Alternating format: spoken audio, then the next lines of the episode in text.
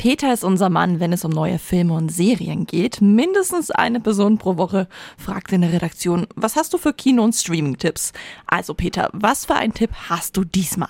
Eine Serie, die bislang bei uns leider fast komplett unter dem Radar läuft. Dabei ist sie das großartigste seit langem. The Bear. Die zweite Staffel ist jetzt angelaufen. Die Serie handelt von einem Sternekoch, der aus New York in die Provinzheimat zurückkehrt, um den Schnellimbiss seines gestorbenen Bruders zu retten. In Staffel 2 nun soll aus dem Imbiss ein richtiges Restaurant werden. Was wir wollen, ist ein echter Neustart. Ganz frisch und rein.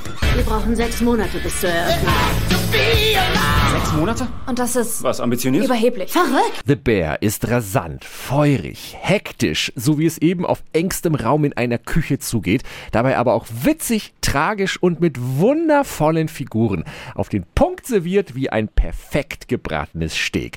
Acht Folgen von Staffel 1 und jetzt neu zehn Folgen von Staffel 2 von The Bear gibt's bei Disney Plus. Meine Wertung 10 von 10 Hämchen.